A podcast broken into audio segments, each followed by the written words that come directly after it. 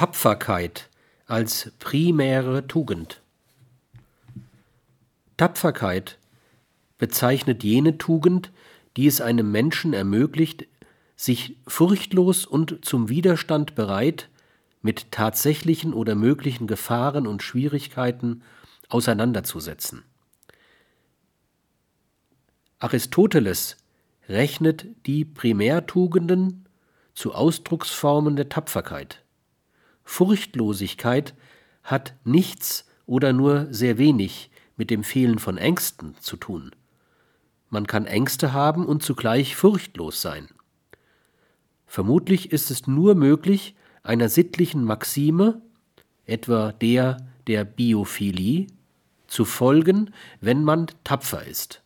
Das sittliche Verhalten unterscheidet sich gerade darin vom nur moralischen, dass das Moralische sich stets an den Normen eines konkreten äußeren Moralsystems orientiert, das Sittliche aber transsystemisch ist.